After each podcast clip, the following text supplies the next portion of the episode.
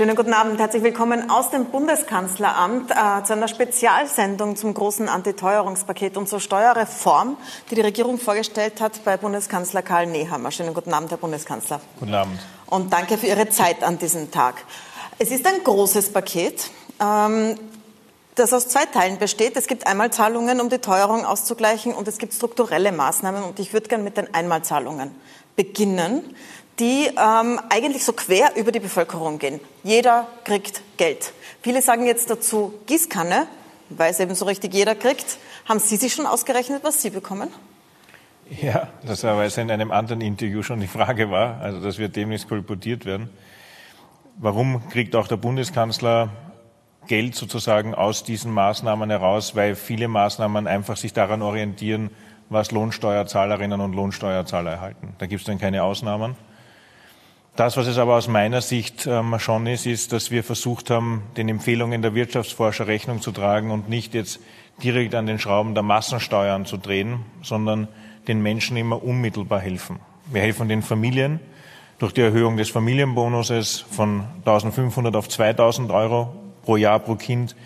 Wir erhöhen die Familienbeihilfe. Das sind jetzt Maßnahmen, von denen ich spreche, die im August und im September schon wirksam werden, damit sie auch schnell spürbar sind für die Menschen, weil der Schulstart steht dann unmittelbar bevor. Wir haben tatsächlich ähm, die CO2-Bepreisung in den Oktober geschoben, weil dort vom Energieministerium die sozusagen Möglichkeiten geschaffen worden sind, den Klimabonus auszubezahlen. Der Klimabonus war eigentlich gedacht, in der ersten Phase jetzt Differenzierung Stadt-Land. Weil aber die Energiekosten so hoch sind und die CO2-Bepreisung aber dennoch so wichtig ist, dass die ökosoziale Steuerreform tatsächlich Platz greifen kann, ist dieser Klimabonus erhöht worden. Er ist zusammengezogen worden. Es sind jetzt 250 Euro, also die Erhöhung 50 Euro noch dazu, 200. In Summe 250 Euro, die jetzt dann die CO2-Bepreisung kompensieren sollen und die auch teureren Energiekosten pro Person im Haushalt. Das ist wichtig, auch dazu zu sagen. Und zu dem Klimabonus dazu ist gekommen der Antiteuerungsbonus, von dem Sie jetzt sprechen. Der ist allerdings in der höchsten Steuerklasse, also auch für den Bundeskanzler, besteuert. Den bekommen diejenigen, die weniger verdienen, unbesteuert. Die, die hoch verdienen, bekommen ihn besteuert. Haben Sie ausgerechnet, was bei Ihnen rauskommt insgesamt? Das sind so circa 2.300 Euro an Entlastungsmaßnahmen, die auch Besserverdiener äh, bekommen aus diesem Paket heraus. Wir haben uns jetzt ausgerechnet für die Schlechterverdiener, also fürs untere Fünftel, da wird die Teuerung tatsächlich abgeglichen.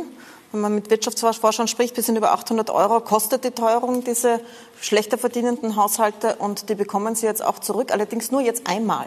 Also jetzt im diesem Jahr 2022. Jetzt wissen Sie sehr gut, dass die Preise nächstes Jahr auf keinen Fall sinken werden. Sie werden wahrscheinlich noch ziemlich steigen. Müssen Sie das jetzt alle halben Jahre machen, dass Sie da Geld ausschütten einmalig? Und wäre es nicht besser, das struktureller zu machen sozusagen? Ich glaube, was wichtig ist bei der Rechnung, kommt noch dazu, da ist jetzt noch nicht eingerechnet, das Antiteuerungspaket 1 und 2. Wir haben ja schon im Jänner, Februar begonnen, die Menschen zu entlasten, weil ja die Energiepreise schon begonnen haben, November, Dezember besonders hoch zu werden, die Inflation dann schon im Jänner auf 6 Prozent gestiegen ist. Schon, aber muss es dazu gerechnet werden, weil die, die Kosten sind ja dann aufs Jahr gerechnet, dann deutlich reduzierter. Und wir müssen auch da differenzieren, eben, wenn wir die, und das ist ja jetzt mehrstufig, also wir haben auf einer Seite diese Maßnahmen, die Sie angesprochen haben, wo wir direkt helfen. Und das Zweite ist, dass wir die Struktur der Steuer an sich noch einmal reformieren, indem wir die kalte Progression abschaffen. Und jetzt wird es wichtig, weil das trifft wieder auch Ihre Gruppe, die Sie genannt haben. Es ist deshalb wichtig, weil was ist die kalte Progression? Das ist die ähm, schleichende Steuererhöhung, die jedes Jahr stattfindet. Sie verdienen mehr, müssen aber auch mehr Steuern zahlen, dadurch haben sie weniger davon. Das wird abgeschafft zu 100 Prozent. Zwei Drittel automatisch, ein Drittel kann der Staat dann noch oder muss vielmehr der Staat dann solidarisch verteilen zwischen den diejenigen, die Lohnsteuer zahlen.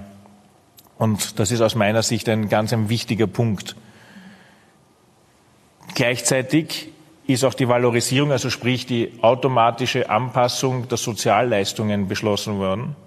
Und das betrifft wieder auch Menschen, die von Sozialleistungen unmittelbar betroffen worden sind. Das heißt, es ist hier schon ein Netz geschaffen worden, gerade den Menschen, denen es besonders schlecht geht, auch weiter zu helfen.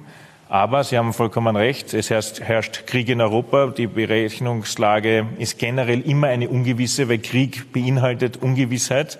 Wir haben dadurch verstärkt, nicht ursächlich mit dem Krieg zu tun, hohe Energiekosten, Wir haben eine Destabilisierung der Sicherheit auf der Welt, weil das, die Frage ist eben, wie bekommt man das Getreide, den Mais und die Ölsaaten aus der Ukraine raus, um Nordafrika zum Beispiel zu ernähren. Gelingt das nicht, werden wir eine neue Welle der irregulären Migration erleben. Und all das sind Faktoren, die alle nicht berechenbar sind. Das heißt, ja, wir werden uns nächstes Jahr auch ganz genau anschauen müssen, wo müssen wir helfen. Warum haben wir aber breit jetzt unterstützt und unterstützen breit? Wichtig ist, dass die Menschen sich nicht beginnen zurückzuziehen, und dass sie nicht beginnen, sich massiv einzuschränken in der Konsumfrage. Wenn das passiert, sinken dann die Mehrwertsteuereinnahmen und Mehrwertsteuereinnahmen sind ganz wichtige Einnahmen, um eben auch Sozialtransferleistungen zu finanzieren. Das heißt, es ist ein systemischer Ansatz und genauso wird er ja auch getroffen für die Industrie.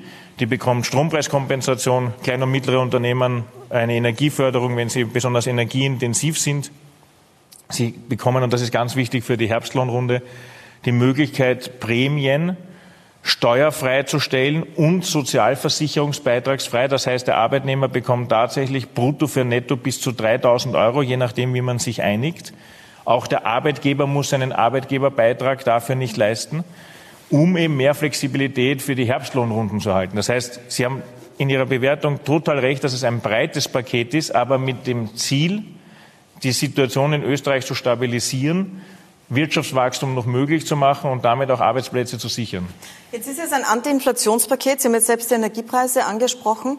Ähm, Sie haben jetzt den Weg gewählt, dass Sie den Menschen Geld geben, damit die die höhere Energie Rechnung zahlen können, Unternehmen und Haushalte.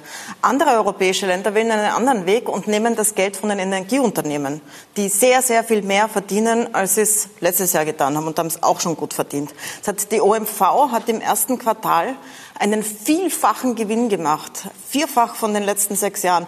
Der Verbund zwei Milliarden, eine Milliarde mehr als letztes Jahr. Griechenland zum Beispiel schöpft ab. Die sagen 90 Prozent Steuer auf die Übergewinne. Italien schöpft ab 25 Prozent Steuer auf die Übergewinne. Sie haben das einmal kurz angesprochen und dann war das Thema wieder weg. Warum? Warum geben Sie der Bevölkerung Geld aus, Steuergeld, damit die es den Energieunternehmen weitergeben?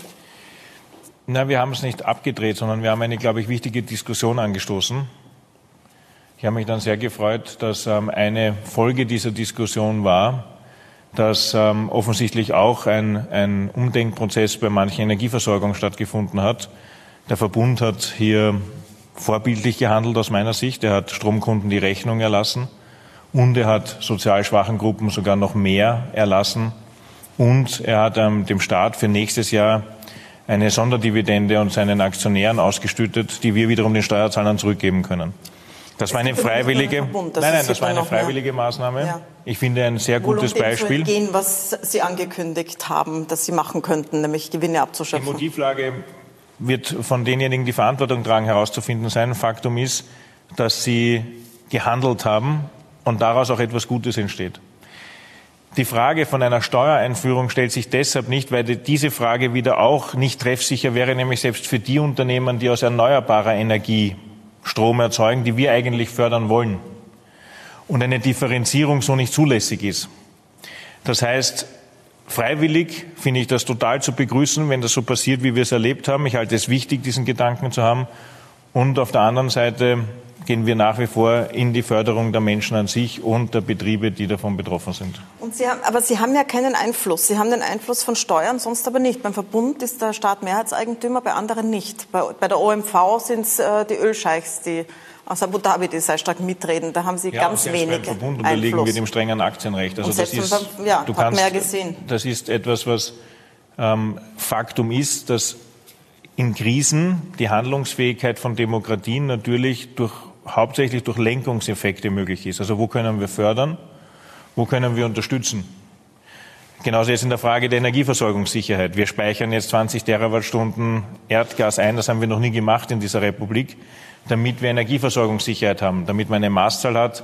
20 Terawattstunden sind sehr viel Erdgas. Warum? Wir brauchen in einem Energie, energieintensiven Monat wie dem Jänner 10 Terawattstunden und in einem Energie weniger intensiven Monat wie zum Beispiel dem Juni, Juli, also jetzt 4,6 Terawattstunden. Mhm. Also das heißt, alleine schon die strategische Reserve der Republik ist groß.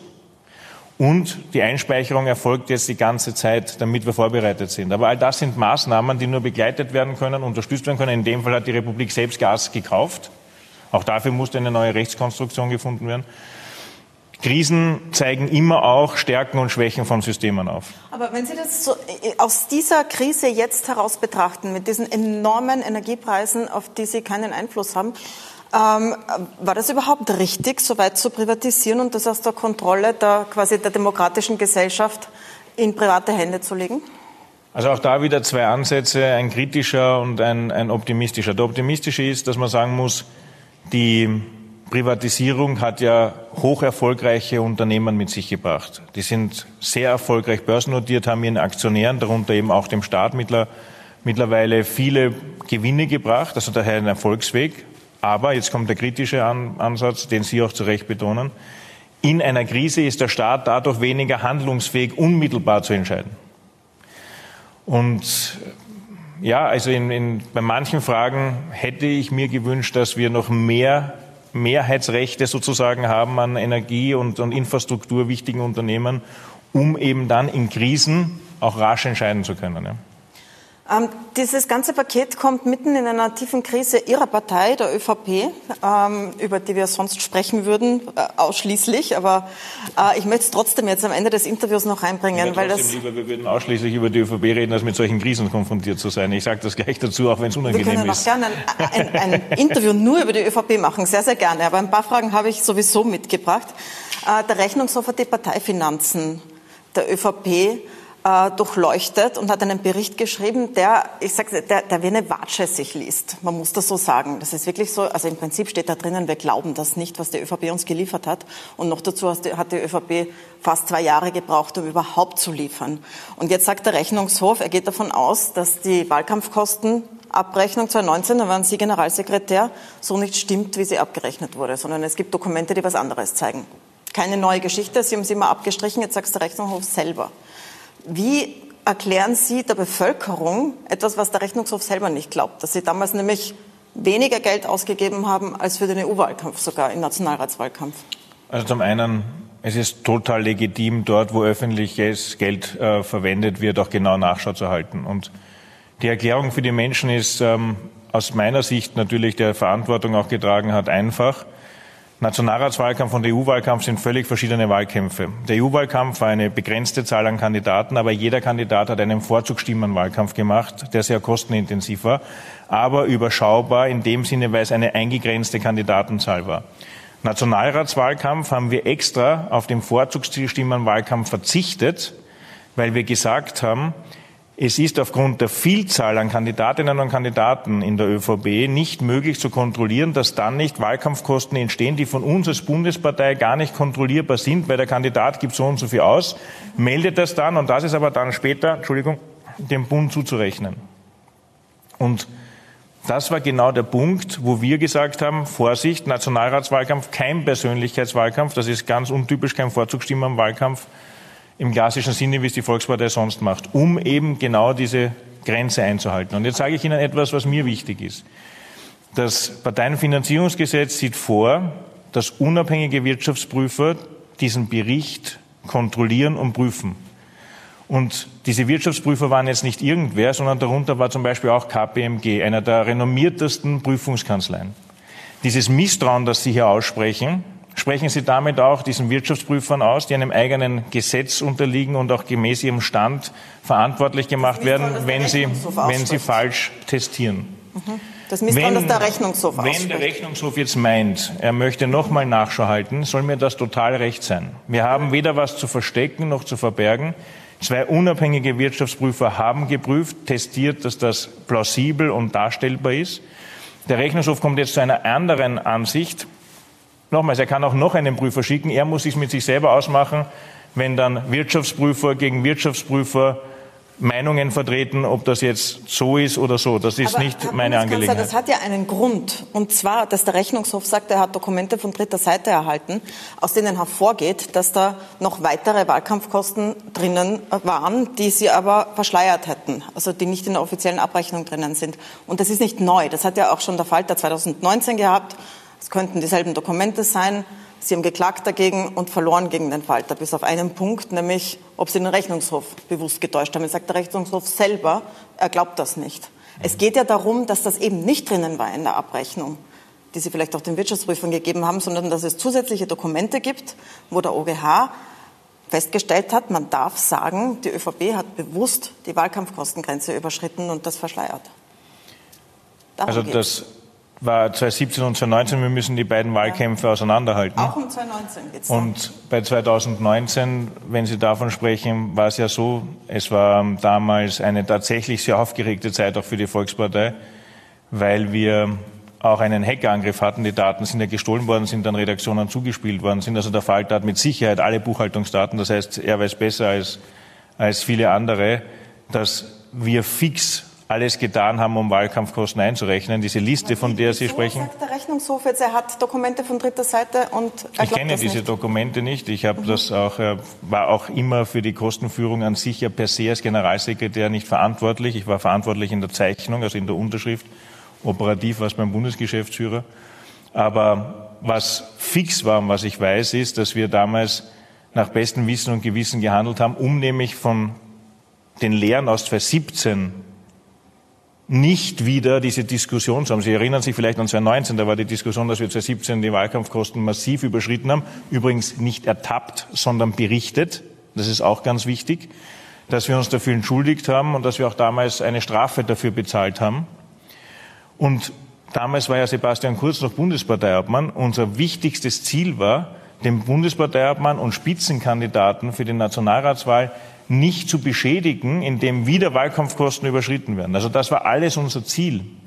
Und wenn jetzt Dokumente von irgendwo auftauchen, keine Ahnung, das, was Sie meinen, worauf der Falter sich damals bezogen hat, war, dass es äh, zwei Rechnungslisten sozusagen gegeben hat. Und die eine Rechnungsliste war aufschreiben, was wäre unsere Wunschliste, was man im Wahlkampf alles machen kann.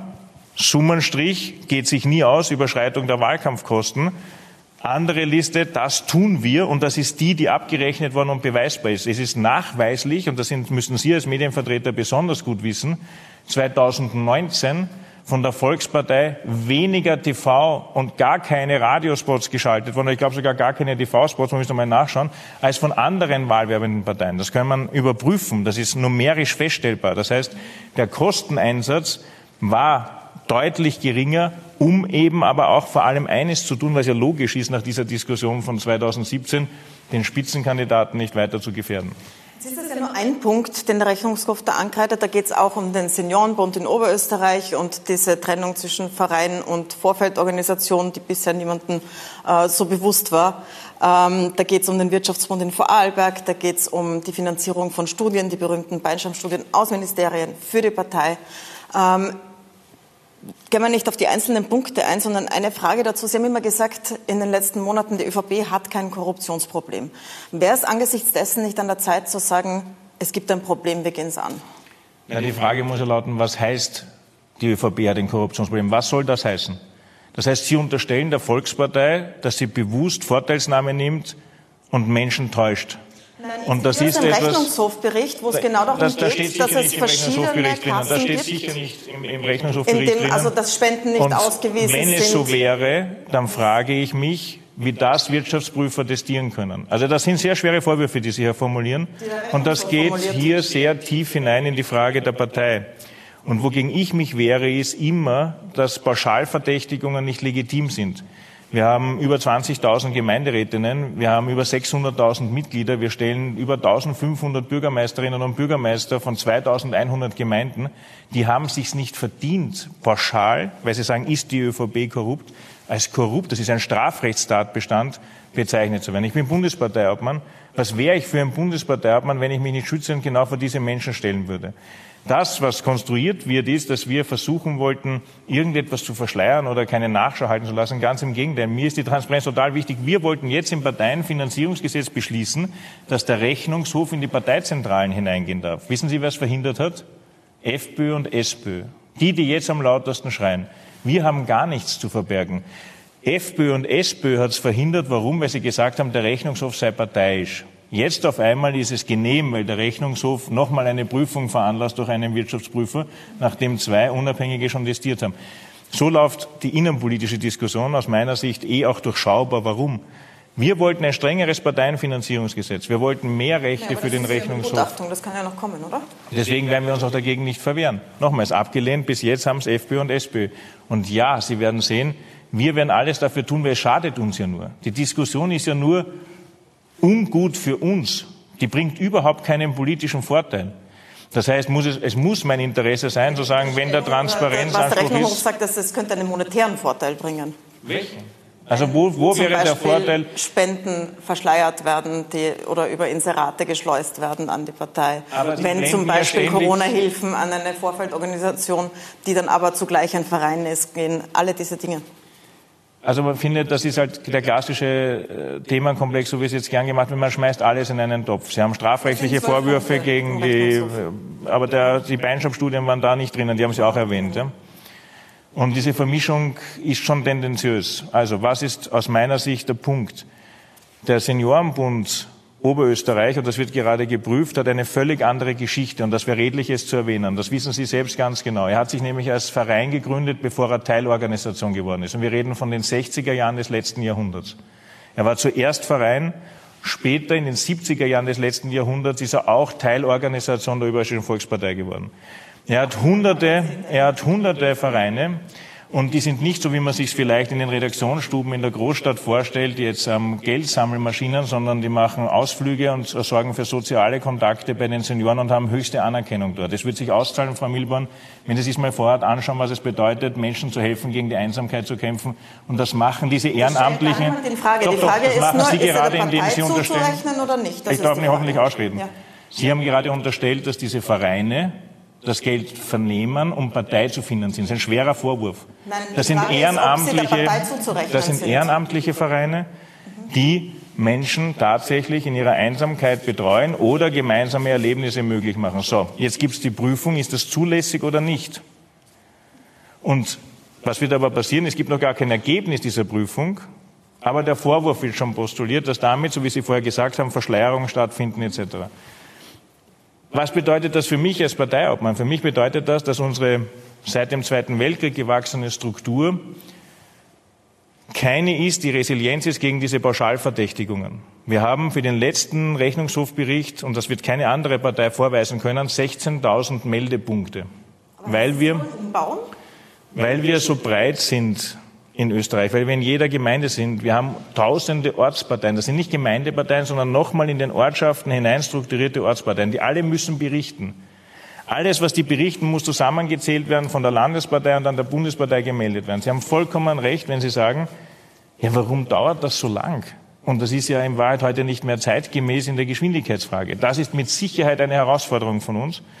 Und das ist mein Ziel, da gemeinsam mit den Landesorganisationen ein modernes Finanzsystem einzuführen und dabei aber nicht die Identität der Volkspartei zu verraten, die sich eben im Unterschied zu sozialistischen Doktrinen aus dem Zentralismus herausgebildet haben, das SPÖ, sondern die ÖVP ganz entsprechend der christlich-sozialen Lehre nach dem Subsidiaritäts Subsidiaritätsprinzip föderal, eigenständig, autonom und damit aber dann sozusagen in der Wahlgemeinschaft ÖVP auftretend um dann christlich-soziale Politik zu machen. Das ist tatsächlich eine Herausforderung, der stelle ich mich als äh, Bundesparteiobmann gern, weil es notwendig ist, damit eben diese Pauschalverdächtigungen dann nicht immer gegen die Partei so erhoben werden. Großes Projekt. Ja, das stimmt. Eine Frage zum Abschluss äh, auf der Weltbühne, also auf der Krise, die hinter all diesen Problemen steht, in denen wir stecken, äh, Ukraine und Russland. Der ehemalige russische Präsident Medvedev hat heute gesagt, äh, dass die Ukraine in zwei Jahren vielleicht ja gar nicht mehr existiert. Also er hat die Existenz der Ukraine in Frage gestellt ähm, und damit wieder so einen Einblick gegeben, was Russland will dort. Eine kurze Einschätzung. Sie haben mit beiden gesprochen. Sie waren bei Zelensky, Sie waren bei Putin. Sie haben Einblicke in beide. Was für einen Ausweg kann es geben? Kann es da überhaupt heuer noch einen geben aus diesem Krieg? Ich fürchte nicht. Ähm, der Krieg ist in seiner eigenen Logik angekommen. Putin versucht, seine Geschichte sozusagen tatsächlich mit militärischer Gewalt durchzusetzen. Die Ukrainer verteidigen ihr Land, so gut es geht. Das heißt, es ist ein Abnutzungskrieg, der vor allem eines ist für die Menschen, die in dem Land leben, eine Katastrophe. Für die Soldaten, die diesen Krieg kämpfen müssen. Und jetzt geht es darum, aus meiner Sicht alles zu tun, um trotz alledem und trotz auch dem Irrsinn, der da herrscht, Gesprächskanäle zu öffnen, weil es braucht nach wie vor Kriegsgefangenenaustausch. Es braucht nach wie vor die Frage, wie werden Kriegsgefangene medizinisch versorgt. Also das Internationale Rote Kreuz, auch hier bin ich mit Präsident Maurer in regelmäßigen Kontakt, hat hier eine ganz wichtige Rolle und Aufgabe. Ich bin mit dem UN-Generalsekretär in Verbindung, wenn es darum geht, was wir dazu alle gemeinsam beitragen können, die Korridore zu bilden, dass das Getreide aus der Ukraine raus kann. Das passiert auf dem Landweg, aber es ist noch viel wichtiger, dass es auf dem Seeweg passiert. Das geht aber nicht, weil die russische Kriegsmarine die Häfen blockiert. Und es braucht hier Garantien, wenn die Ukrainer zum Beispiel Minen wegräumen, damit Frachtschiffe einlaufen können, das Getreide aufnehmen können wieder auslaufen, die russische Kriegsmarine diese Lücke nicht nutzt, um damit die Häfen wie den Hafen von Odessa zum Beispiel zu besetzen. Das ist hochkomplex. Da braucht es eben auch zum Beispiel die Türkei mit Präsident Erdogan. Das ist das einzige Format, wo die Friedensgespräche überhaupt noch in irgendeiner Form stattfinden und funktionieren. Und es braucht zum Beispiel dann eben entweder die UN oder die Türkei, die zum Beispiel solche Korridore begleiten und damit sicherstellen, dass die russische Kriegsmarine nicht die Chance nutzt, um hier dann einen Vorteil im Krieg auch zu erreichen. Also hochkomplex, total wichtig, dass man alles versucht, dass das passiert. Eine optimistische Prognose traue ich mich nur leider nicht abzugeben. Ist die Angst vor einem Atomschlag Russlands berechtigt, die viele Österreicher haben? Ich glaube, es ist immer dann berechtigt, wenn Nationen Krieg führen, die über atomare Waffen verfügen. Ich nehme die atomare Bedrohung, vor allem die nukleartaktischen Waffen, die Russland hat, das heißt also eine begrenzte Einsatzwirkung von Nuklearwaffen, sehr ernst. Und dementsprechend muss man auch mit diesem Konflikt und damit mit dem Aggressor, in dem Fall die russische Seite, auch umgehen, wenn man Eskalationsstufen zu Ende denkt. Herr Bundeskanzler, ich danke Ihnen sehr herzlich für das Gespräch mit dem großen Bogen. Danke sehr. Sehr gerne. Äh, ich habe heute auch mit Finanzminister Brunner gesprochen über das Antiteuerungspaket und die Steuerreform. Das Gespräch sehen Sie nach einer kurzen Pause gleich jetzt im Anschluss auf Puls 24.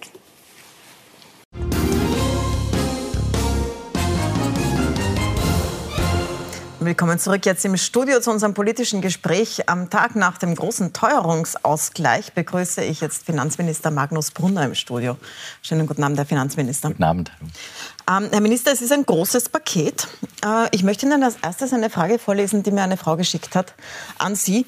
Die schreibt, ähm, zur Inflation. Ich bin freie Dienstnehmerin, ich bekomme kein Urlaubsgeld und jetzt steht die zweite Mieterhöhung an. Ich weiß nicht, wie ich bei den Lebensmittelpreisen bis zum Ende des Monats kommen soll. Und ich weiß jetzt schon, dass ich die Juli-Miete nicht zahlen kann. Das ist die Situation, in der gar nicht so wenige Menschen in diesem Land jetzt stehen. Was sagen Sie denn direkt jemandem, der so betroffen ist von der Inflation? Ja, das ist natürlich eine Riesenherausforderung für viele Menschen in Österreich. Das ist uns bewusst. Die Teuerung äh, trifft äh, ganz breite Teile der Bevölkerung. Das ist klar. Auch die Unternehmen natürlich, die intensiv darunter leiden. Und deswegen haben wir ja reagiert. Und zwar sehr früh schon im Jänner mit den ersten beiden Paketen, Jänner und März. Insgesamt vier Milliarden Euro. Das ist ein Prozent unseres BIPs. Also das mhm. ist äh, gewaltig. Wo wir versucht haben, die Energiekosten, die höheren auszugleichen bis zu einem gewissen Maß, aber auch andere Maßnahmen gesetzt. Wir haben die Erdgasabgaben, die Elektrizitätsabgaben gesenkt. Also Maßnahmenbündel eigentlich zielgerichtet auch in die, genau in diese Gruppen hinein, auch ein Teuerungsausgleich. Und äh, jetzt haben wir gesehen, ja, wir müssen weitere Maßnahmen setzen. Und darum gestern dieser Ries, dieses riesengroße Paket, mhm. das unterschiedliche ähm, Inhalte hat auch. Äh, und die erste Maßnahme, das ist ganz wichtig, dass sie schnell natürlich äh, wirksam werden. Die ersten äh, Zahlungen werden bereits jetzt im Sommer vonstatten gehen. Die Familienbeihilfe ist das. Aber jetzt ganz konkret für diese Frau, bei der geht es auch um die Miete. Sie haben ja auch etwas gegen Delogierungen im Paket. Genau, wir haben, wir haben einen An wen Topf. wendet man sich, wenn man jetzt sagt, diese zweite Mieterhöhung, die da gekommen ist, schaffe ich nicht mehr mit den Stromkosten? Wo wendet man sich hin? Genau, also wir haben einen, einen Topf äh, für Delogierungen, gegen Delogierungen. Mhm. Den hat es schon gegeben äh, bisher. Also das war schon, äh, war schon in Kraft und den werden wir verlängern bis äh, übernächstes Jahr. Äh, da haben wir 60 Millionen Euro zur Verfügung, genau für solche Fälle, die in Gefahr laufen, delogiert zu werden. Und da gibt es eine Unterstützung. Die genaue Abfolge, die genaue Abwicklung können wir gerne der Dame auch zukommen lassen. Äh, das ist überhaupt keine Frage. Also genau Machen wir so, wir stellen es auf die Website für sehr alle, die es interessiert, gerne. machen wir den genauen Weg drauf. Jetzt äh, habe ich es mir durchgerechnet und es wird tatsächlich für das untere Einkommensfünftel die Teuerung ausgeglichen. Die ist ein bisschen über 800 Euro. So viel kommt jetzt auch an dieses untere Einkommensviertel zurückgezahlt. Aber es kommt eben einmal. Also jetzt im Sommer, Herbst bekommt man das einmal. Das ist mal ein Ausgleich. Aber man, Sie wissen ja jetzt schon, dass die Preise nächstes Jahr nicht weniger sein werden, sondern auf jeden Fall mehr. Auf keinen Fall geringer. Was ist nächstes Jahr? Rechnen Sie jetzt schon damit, dass Sie nächstes Jahr wieder ein paar Milliarden ausschütten müssen, zweimal im Jahr, damit das aufzufangen ist? Oder? Ja, das Paket hat, hat drei Stufen eigentlich. Mhm. Ähm, das erste eben, die erste Stufe relativ rasch, jetzt im Sommer, so schnell wie möglich für die besonders betroffenen Gruppen, 300 Euro Teuerungsausgleich noch einmal dazu und die zusätzliche Familienbeihilfe. Äh, das ist der erste Schritt. Und dann gehen wir im Herbst, im Oktober in die Breite. Äh, das geht auch in den Mittelstand hinein, weil auch der Mittelstand natürlich äh, sehr betroffen ist mittlerweile. Wir haben in den ersten beiden Paketen mit den 4 Milliarden Euro vor allem auf die besonders betroffenen Gruppen geschaut mit Teuerungsausgleich. Und die, die etwas verdienen, würde sagen zwischen 1500 Euro, 2500 Euro brutto, die haben noch nicht so viel bekommen. Und die werden jetzt auch berücksichtigt. Das geht eben in der zweiten Stufe in den Mittelstand hinein mit den 250 Euro Klimabonus, mit zusätzlich noch einmal 250 Euro drauf ähm, und unterschiedlichen anderen Maßnahmen noch. Das ist wichtig. Familienbonus wird beispielsweise vorgezogen in der vollen Höhe. Also unterschiedliche Maßnahmen, das ist die zweite Stufe. Und die dritte, das ist aus meiner Sicht fast die wichtigste, und das ist eben auch für die nächsten Jahre, die strukturellen Maßnahmen, die wir äh, gesetzt haben. Mhm, zu denen würde ich gleich gern kommen, weil das ist auch groß, eine große Verschiebung. Aber nochmal zu dieser Verteilung von Geld. Also Sie haben mir nicht beantwortet, was nächstes Jahr ist. Ob da wieder einmal Zahlungen kommen, werden wir wahrscheinlich nächstes Jahr sehen. Wird ja, auch ja wir werden aber sein. dann bei den strukturellen aber, Maßnahmen, weil um ja. Aber Sie haben jetzt gesagt, es bekommt auch der Mittelstand was. Das ist ja eines der großen Kritikpunkte jetzt, dass das nach dem Gießkannenprinzip jeder kriegt. Also auch Sie bekommen es, auch ich bekomme es genauso wie jemand, der sehr wenig hat. Kann man machen. Kann man Helikoptergeld nennen und das äh, Maßnahme verwenden, um die Wirtschaft anzukurbeln. Aber warum bekommt es jetzt jemand in dieser Situation, der es vielleicht jetzt nicht gerade so braucht, für Nein. den die 100 bis 500 Euro jetzt nicht überlebenswichtig sind. Ja, das sind unterschiedliche Maßnahmen. Drum äh, überhaupt nicht äh, Helikoptergeld oder Gießkanne, sondern ganz im Gegenteil. Wir setzen ganz gezielte Maßnahmen für Familien beispielsweise, äh, eben auch für äh, Gruppen, die es besonders brauchen. Diese 250 Euro, mhm. die jeder bekommt, das ist ja nur ein Teil, ein kleiner Teil eines Gesamtpakets. Äh, und die Entlastung ist natürlich wesentlich, wesentlich höher. Also zielgerichtet ja, treffsicher ja, auf jeden Fall. Eben ganz ähm, zugeschnitten auf die einzelnen Einkommens- und Bevölkerungsgruppen. Das war uns wichtig. Und dann vor allem die strukturellen Maßnahmen, über die mhm. ich gleich noch reden. Zu denen kommen wir gleich. Aber äh, zuerst noch zu den, zum Teuerungsausgleich. Hatte ich gestern drei Oppositionsparteien im Studio. Ich spiele Ihnen kurz vor, was die dazu sagen. Zunächst Kajan Kreiner von der SPÖ. Der hat folgende Kritik. Wie finanziert man das? Wer bezahlt das? Zu 85 Prozent zahlen das wieder die Arbeitnehmerinnen und Pensionisten. Ähm, und das heißt, sie zahlen sich selber und es gibt keinerlei Steuer auf die Übergewinne, die jetzt Verbund, OMV und andere machen. Die machen alleine Verbund und OMV werden unter Kante heuer 6 Milliarden Euro Übergewinn machen. Und äh, die FPÖ, hier vertreten durch Hafenecker, sagt, das gestoßen ins selbe Horn. Hören wir uns das auch noch an und dann hätte ich gerne eine gemeinsame Antwort von Ihnen.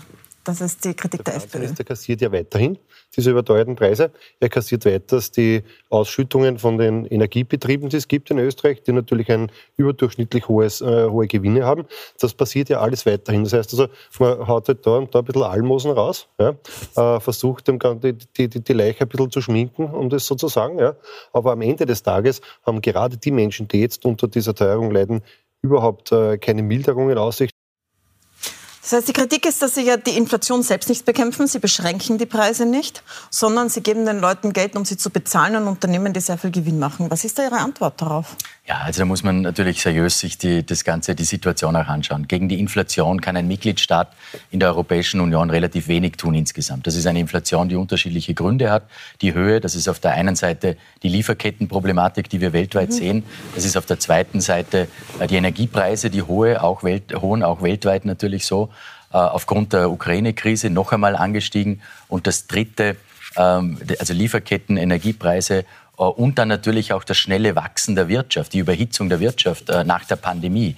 äh, wo die Wirtschaft ja sehr gut sich wieder äh, erfangen hat. Also das sind die Gründe. Wer kann was dagegen tun? Das sind die Zentralbanken, selbstverständlich. Äh, beispielsweise hat in den USA die Fed bereits an der Zinsschraube gedreht. Mhm. In Europa ist äh, die Zentralbank etwas zurückhaltender, hat aber schon gewisse Maßnahmen gesetzt, versucht zu setzen, äh, indem sie Anleihenkäufe zurückgenommen hat, also Geld aus dem Markt gezogen hat. Äh, und jetzt dreht sie an der Zinsschraube. Jetzt kann man sagen, es ist zu spät, ja. Durchaus. Oder zu früh, kann man auch oder sagen. Oder zu früh, genau. Also äh, beides, beides möglich. Man muss auch höllisch aufpassen. Äh, in Europa, es gibt Staaten, die sehr verschuldet sind ja. und jedes Schrau Drehen an der Zinsschraube hätte natürlich für diese Staaten auch verheerende Auswirkungen. Also Aber Herr Minister, Sie, Sie sagen es ja selbst. Die Inflation hat verschiedene Ursachen und eine Überhitzung der Wirtschaft ist nur ein kleiner Teil davon, weil in Wirklichkeit sind wir gerade erst so halb in der Erholung drinnen. Das macht die EZB, kann man gerne noch darüber sprechen, ob das jetzt gerade gescheit ist oder zu spät ist. Aber was Sie schon machen können, ist genau die Preise zu deckeln. Andere machen das ja oder Gewinne abzuschöpfen. Griechenland schöpft 90 Prozent, also Ihr Kollege in Griechenland, konservative Regierung, 90 Prozent der Übergewinne aus den Energieversorgern ab. Oder Italien 25 Prozent. Während Sie es, das ist ja die Kritik, aus dem Steuergeld nehmen, also großteils von Leuten, die arbeiten oder Pensionisten, die Steuern zahlen und dass den Energieunternehmen quasi dann, die, die das bekommen. Dort wird nichts abgeschöpft. Das ist die Kritik. Naja, also zwei Dinge. Warum machen Sie das nicht? Zwei Dinge. Äh, das eine ist diese, diese Preisdeckeldiskussion. Äh, über die, die können wir gerne führen natürlich. Äh, sie wirkt nur nicht. Wir sehen es in Deutschland. Am Anfang sind die Preise runter, mittlerweile sind sie wieder drüber über dem Vorniveau. Also es funktioniert einfach nicht. Die habe ich jetzt gar nicht eingebracht, aber, ja, aber es ist, Preisdeckel war vorher die Frage. Äh, und äh, auch in anderen Staaten, es hat in Ungarn nicht funktioniert, da ist zu einer Verknappung gekommen, an den Tankstellen ähm, übrigens. Äh, in Slowenien hat man es für 30 Tage gemacht, weil zufällig gerade die Wahlen dann an diesem 30. Tag waren. Also es funktioniert einfach nicht. Es ist ein Eingriff in den Markt, nicht funktioniert. Wir haben das bei uns in den 70er Jahren ja auch schon gesehen, dass es nicht funktioniert. Das ist das eine. Wenn es um die Übergewinne geht, ja, da gibt es unterschiedliche Möglichkeiten. Ich kann mich erinnern, dass die beiden Herren äh, die vorher gesprochen haben, auch unseren Bundeskanzler Nehammer scharf kritisiert hat, als er über das gesprochen hat und dieses, diese Diskussion ja angeworfen hat sozusagen. Ähm, und wir haben uns das genau angeschaut. Was können wir tun? Äh, wir haben ja nicht bei allen Landesversorgern Eigentum. Also das ist ja nicht seriös. Wir haben am Verbund Eigentum beispielsweise. Da sind wir 51 Prozent über die Übereigentümer. Da können wir was tun. Naja, so, bei den anderen könnten Sie ja Steuer einführen, genau, so wie es gibt, Griechenland, Italien genau, und andere machen. Es gibt zwei Möglichkeiten, mehrere Möglichkeiten. Eine ist, eine Steuer einzuführen, ja. Äh, bin ich dagegen prinzipiell, weil ich überhaupt äh, nicht der Meinung bin, in den Markt so mit Steuern einzugreifen, dass das gescheit ist, äh, glaube ich nicht. Das Zweite ist, äh, man kann Sonderdividenden äh, ausschütten. Das tun wir beim Verbund. Der Verbund macht das, äh, macht eine Sonderdividende nächstes Jahr die wir natürlich einsetzen, eben um, die, um den Menschen wieder zu helfen.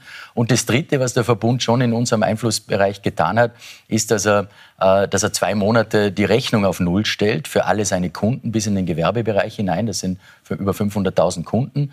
Äh, und für besonders Betroffene sogar vier Monate die Rechnung auf Null stellt.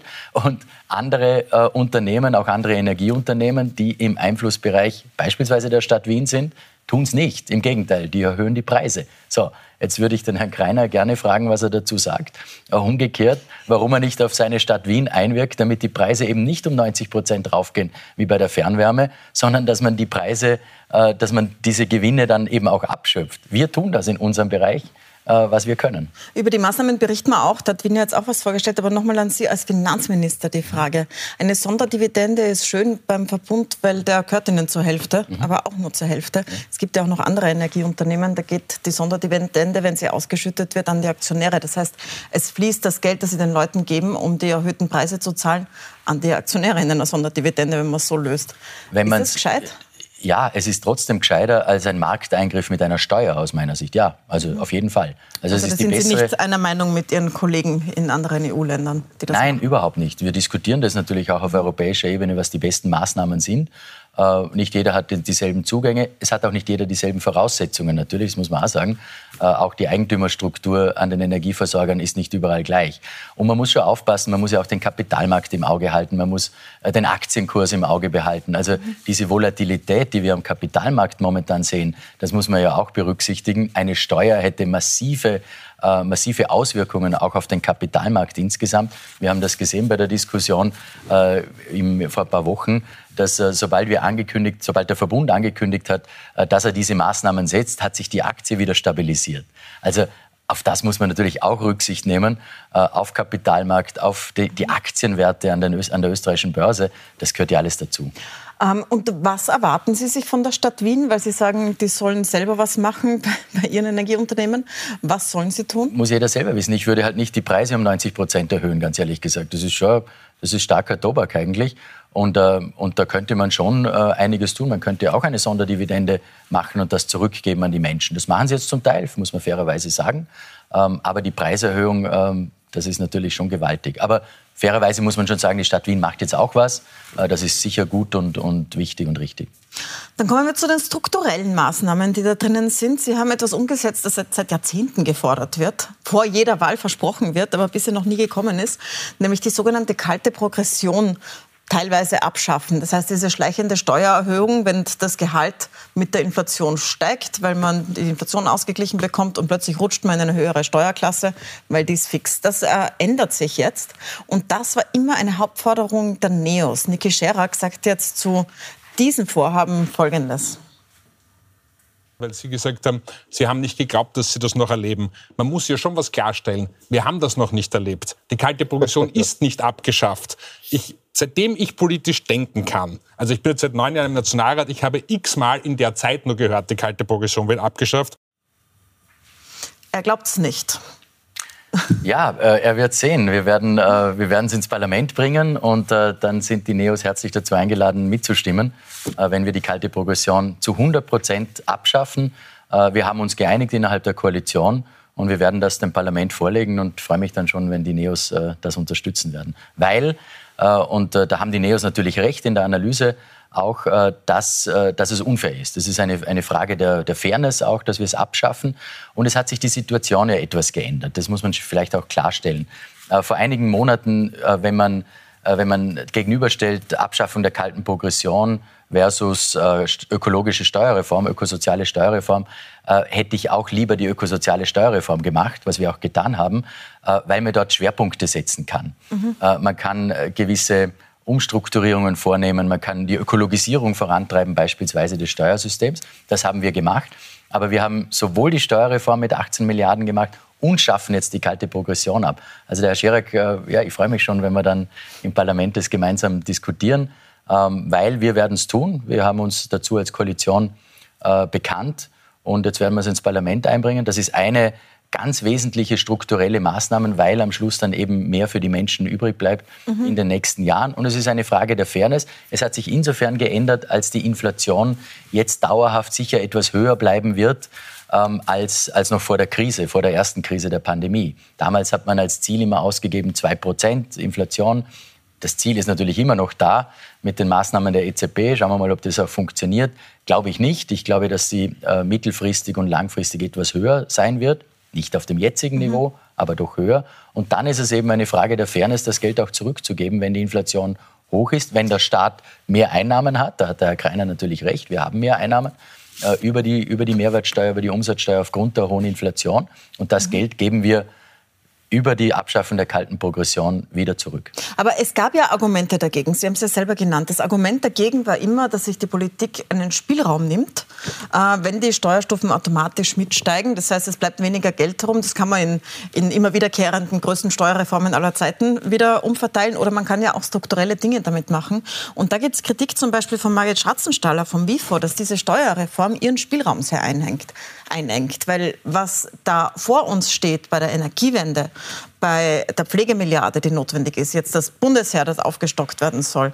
In der Bildung muss viel passieren. Es sind viele, viele Milliarden notwendig. Wahrscheinlich ist es so ein Umbau wie nach dem Zweiten Weltkrieg, der da notwendig ist. Und sie engen sich den Spielraum ein, ist die Kritik des äh, WIFO unter anderem. Was sagen Sie da drauf? Ja, das ist vollkommen richtig ist. Natürlich äh, schränken wir den Spielraum ein, das ist klar. Also mhm. logisch, wenn man die kalte Progression abschafft, hat der Finanzminister nicht mehr so viel Spielraum. Das ähm, heißt, wenn das Bundesheer jetzt kommt, dann müssen Sie sagen, ja, tut mir leid, das hat jetzt äh, schon 20 Milliarden Euro gekostet, das nicht, ist nicht mehr drinnen. Nicht unbedingt, aber natürlich werden die Spielräume eingeschränkt, das ist klar. Ähm, und natürlich könnte sich der Finanzminister auch leicht machen, die kalte Progression nicht abschaffen, sich zurücklehnen und dann Steuerreformen machen. Ähm, aber es geht nicht um Bequemlichkeit, sondern in, in, in einer Situation, die wir jetzt haben mit diesen hohen äh, Preisen, mit der Teuerungssituation, da müssen wir handeln. Und das ist, äh, wie gesagt, eine Frage der Fairness gegenüber den Österreicherinnen und Österreichern, dass man das Geld zurückgibt, äh, das man einnimmt. Man kann immer kritisieren. Ja, politisch hat man weniger Spielraum. Das äh, gestehe ich durchaus der Frau Schwarzenstaller zu. Aber dieselben Leute kritisieren ja auch, dass man es nicht abschafft. Also ich bin dafür, wir schaffen es ab. Frage der Fairness. Weniger Spielraum, ja, das stimmt. Allerdings haben wir äh, die Systematik so gewählt, dass wir zwei Drittel automatisch machen und ein Drittel verpflichtend zurückgeben, verpflichtend zurückgeben, allerdings dort mit der Möglichkeit eben Schwerpunkte zu setzen innerhalb dieser Gruppe, der von der kalten Progression äh, betroffen ist. Das heißt, es ist eher äh, zum Beispiel kleinere Einkommen, um zu erklären, oder Pensionisten mehr bekommen können. Erhöhen, Steuerstufen, was auch immer man dann machen mhm. will. Da wird sich die Politik und das Parlament dann äh, darauf verständigen. Also dieses eine Drittel, übrigens anders wie in Deutschland. Mhm. Äh, interessant, wir haben uns natürlich, seriöserweise muss man das auch tun, alle Modelle angeschaut in Europa. Äh, die Schweiz, Deutschland, Schweden. Äh, und Deutschland hat ein Modell gewählt, wo sie zwar die kalte Progression auch zu 100 Prozent abschaffen, aber sich den Spielraum, was wir mit einem Drittel machen, zu 100 Prozent behalten haben. Kein Automatismus drinnen. Äh, Finde ich nicht so fair, äh, weil da nochmal eine Umverteilung stattfindet. Fairer ist aus meiner Sicht zumindest, dass man es automatisch macht, machen wir mit zwei Dritteln und ein Drittel eben die Umverteilung. Die Schweiz beispielsweise, auch interessant, weil das immer als Vorbild auch genannt worden ist, äh, die Schweiz hat die kalte Progression nur auf die Bundessteuern äh, abgeschafft. Bei den Kantonalsteuern, die einen wesentlich höheren Anteil haben am Steuersystem insgesamt, wurden sie nur zum Teil abgeschafft. Also da muss man sich schon seriös damit auseinandersetzen. Auch eine Kritik ist, dass es wenig steuert. Im Sozialen habe ich es schon gesagt, aber es wird auch die CO2-Steuer verschoben. Ein Vorhaben dieser Regierung war ja, fossile Energie teurer zu machen, damit Leute umsteigen. Jetzt wird die auf Herbst verschoben. Das kann man von zwei Seiten kritisieren. Einerseits zu sagen, so jetzt verschieben Sie es erst recht und können Sie überhaupt sagen, dass sie dann kommt. Und andererseits, gerade im Herbst, da kommt die Heizsaison und dann trifft sie doppelt. Können Sie, glauben Sie, dass Sie das dann wirklich machen im Herbst, wenn die Leute anfangen zu heizen mit den hohen Energiepreisen? Oder wird es dann wieder verschoben? Naja, also äh, im, im Rahmen der ökosozialen Steuerreform war das natürlich ein wesentlicher Punkt. Die CO2-Bepreisung, erstmaliger Einstieg in eine CO2-Bepreisung. Natürlich war die Situation damals auch eine andere, muss man auch sagen, vor dem Krieg, vor der äh, extrem hohen Inflation. Ähm, und auf der anderen Seite als sozialer Ausgleich dazu den Klimabonus, den regionalen Klimabonus dazu geschaffen. Und äh, darum ist für mich klar, wenn der Klimabonus erst im Oktober kommt, dass natürlich auch die CO2-Bepreisung erst im Oktober kommt, weil es ein Paket ist. Das haben wir immer gesagt, macht auch durchaus Sinn, weil die Entlastung, die übrigens wesentlich größer ist als die Belastung über den CO2-Preis, ähm, die, die kommt im Oktober und deswegen ist es nur fair und, und gerecht, wenn wir das zusammen machen mhm. und nicht vorgezogen die CO2-Bepreisung einführen, sondern eben auf, äh, auf dann verschieben, wenn der regionale Klimabonus auch kommt. Jetzt ist insgesamt ist ein großes Paket, 28 Milliarden bis in äh, 2026, in den nächsten vier Jahren. Allein die Abschaffung der kalten Progression 15 bis 20 Milliarden. Ähm, Jetzt fragen sich die meisten, sage ich Ihnen, also die meisten, die sich gemeldet haben mit der Frage, wer zahlt das? Wer wird das zahlen? Die Antwort ist ja, das zahlt sich selber dadurch, dass die Wirtschaft wächst und dadurch kommt auch mehr Geld rein. Jetzt sagt Christoph Badelt, der immerhin dem Fiskalrat vorsteht und ehemaliger Rektor der WU ist und WIFO, also jemand, dem man zuhört, wenn er was sagt über Schulden, der sagt, das geht sich nicht aus. Sie werden ja auch mit ihm gesprochen haben. Total. Also wir haben natürlich, wir sind im, im, engen Austausch immer wieder, auch mit den anderen Wirtschaftsforschern übrigens, also mit WIFO, mit IHS, äh, mit äh, anderen. Ähm, naja. Aber das geht sich nicht aus, bedeutet naja. Schulden aufnehmen und die werden auch noch teurer, wie wir vorher schon besprochen haben mit der Zinserhöhung. Äh, ja, die Zinserhöhung ist ja schon da. Das ist ja nicht so, ja. dass jetzt, wenn man an der, an den, an der, von der EZB an der Zinsschraube dreht, die Zinserhöhung ist ja schon da. Äh, wir sind Gott sei Dank als Republik Österreich sehr gut aufgestellt. Wir haben gute Ratings, wir haben sehr gute Ratings, werden von, den, von der OECD, vom IWF immer ähm, als äh, sehr, sehr guter Partner auch gesehen. Das ist gut so, Gott sei Dank. Dadurch ist unsere Situation etwas besser wie von anderen Staaten. So, wie ist die Gegenfinanzierung? Ähm, das ist zum einen äh, dass wir ja Mehreinnahmen haben, wie es der Herr Keine auch gesagt hat, über die hohe Inflation, mhm. über die höheren Mehrwertsteuern, über die Umsatzsteuer. Das macht ungefähr die Hälfte aus äh, dieses, dieses Volumens. Und dann haben wir einen zweiten Teil, und das ist diese Eigenfinanzierung von strukturellen Maßnahmen. Da haben wir eine Studie, die sagt uns, äh, dass 40 Prozent der strukturellen Maßnahmen einen Eigenfinanzierungsgrad haben. Jetzt finde ich das sehr optimistisch. Darum gehe ich immer von einem Drittel aus, also nicht 40 mhm. Prozent, sondern ein Drittel. Äh, und dann sind wir schon bei einem, in einem Bereich, Hälfte eben über zusätzliche Einnahmen, äh, ein Drittel über Selbstfinanzierung aufgrund eines höheren Konsums auch, äh, dass die Wirtschaft entsprechend auch anspringt. So, und dann haben wir noch einen, ein Delta übrig, das stimmt. Ähm, und da glaube ich, dass erstens einmal der Reformdruck auch steigt innerhalb der unterschiedlichen Ressorts, Schwerpunktsetzungen gemacht werden müssen. Das Sparen. Ja, das Sparen muss man immer, natürlich. Ja. Man muss bei den Ausgaben immer, finde ich, sich hinterfragen. Äh, jedes Ressort muss sich hinterfragen, was ist notwendig und was nicht. Das ist klar. Sollte aber ein ständiger Prozess eigentlich sein. Ähm, auch die Digitalisierung wird natürlich eine, eine Rolle spielen. Und das Zweite ist schon, dass wir aufgrund dessen, dass wir eben strukturelle Maßnahmen gemacht haben, übrigens ja nicht nur die kalte Progression abgeschafft, sondern auch äh, die Sozialleistungen äh, entsprechend angepasst haben und angepasst werden, Lohnnebenkostensenkung übrigens auch noch, haben wir nicht gesprochen. Mhm. Und da wird es schon in der Zukunft so sein, dass gewisse Einzelmaßnahmen auch nicht mehr in dem Ausmaß notwendig sein werden, weil wir eben automatisch jedes Jahr die Menschen weiter mhm. entlasten. Also das ist das Paket. Und wenn ich da dazu noch sagen darf, muss man sich auch auf die Experten natürlich verlassen. Äh, in Europa, auch was unsere Schuldenquote betrifft und das Defizit betrifft. Das ist eigentlich das Entscheidende. Wie entwickelt sich das? Äh, wir haben jetzt, äh, wir hatten eine 80-prozentige Verschuldensquote bis, bis jetzt, bis vor den Maßnahmen. Mit diesen Maßnahmen werden wir auf 81 Prozent kommen. Ähm, aber leisten Sie sich sozusagen. perspektivisch bis 2026, und das ist mhm. das Entscheidende, werden wir auf 74 Prozent zurückgehen. Also der Pfad stimmt. Beim Defizit ist es ähnlich anstatt 3,1 Prozent wie jetzt noch, das Maastricht-Kriterium ist 3 Prozent, also wir waren knapp drüber, werden jetzt auf 4 Prozent raufgehen, aber perspektivisch bis 2026 dann runter auf circa 1 Prozent. Also wir werden die Maastricht-Kriterien äh, dann wieder einhalten. Herr Minister, dieses Paket kommt in einer Zeit, in der Ihre Partei in einer tiefen Krise steckt. Wir würden wahrscheinlich, wenn Sie das gestern nicht vorgestellt hätten, darüber sprechen, dass der Rechnungshof die Finanzen der ÖVP ähm, durchleuchtet hat und sie dann zurückgeworfen hat, dass einen Wirtschaftsprüfer in die ÖVP schickt. Ich möchte Sie zum Schluss noch darauf ansprechen. Das betrifft ja auch Ihr Bundesland, äh, Vorarlberg. Auch da sagt der Rechnungshof, der, das Gebaren des Wirtschaftsbundes dort, der eine Teilorganisation Ihrer Partei ist, geht gar nicht, wenn ich so zusammenfassen kann. Und es wird ja sogar gegen den Landeshauptmann ermittelt in Vorarlberg. Ähm, ist das tragbar? Ist ein Landeshauptmann, gegen den ermittelt wird, in so einer Causa tragbar? Naja, wir haben schon noch in Österreich die Unschuldsvermutung, jetzt ehrlich gesagt. Aber Sie haben recht, äh, die... Ja, man könnte zur Seite treten und sagen, man wartet ab, bis die Ermittlungen abgeschlossen sind. Ja, kann ich, kann ich nicht beurteilen. Klar ist, dass, äh, dass das Bild, das der Wirtschaftsbund in Vorarlberg abgegeben hat in den letzten Wochen, kein gutes ist. Das ist überhaupt keine Frage. Und ähm, ich bin sicher, dass das aufgeklärt wird, in welche Richtung auch immer.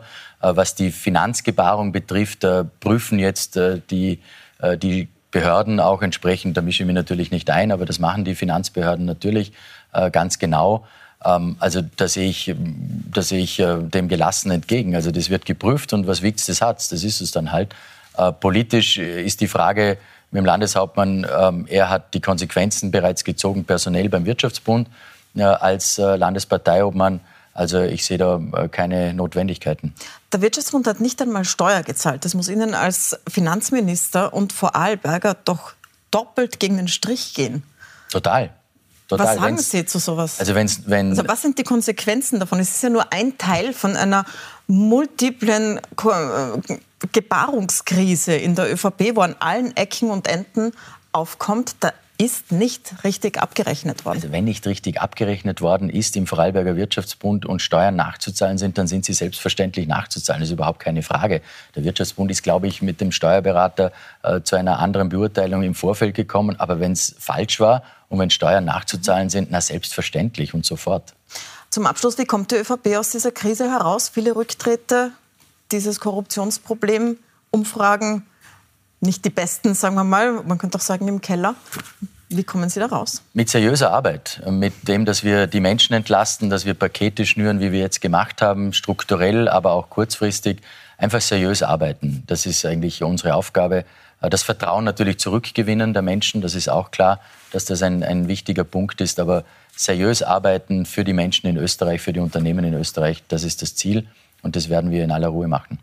Danke Ihnen sehr herzlich für den Besuch im Studio. Dankeschön. Danke fürs Dasein, Herr Minister. Dankeschön. Ihnen danke ich fürs Zusehen. Bei uns geht es weiter mit den Insidern, mit Gundula Geiginger. Und wir zeigen Ihnen heute auch noch das Pro und Contra über Teuerung und über die ÖVP-Krise. Also bleiben Sie dran auf Puls 24.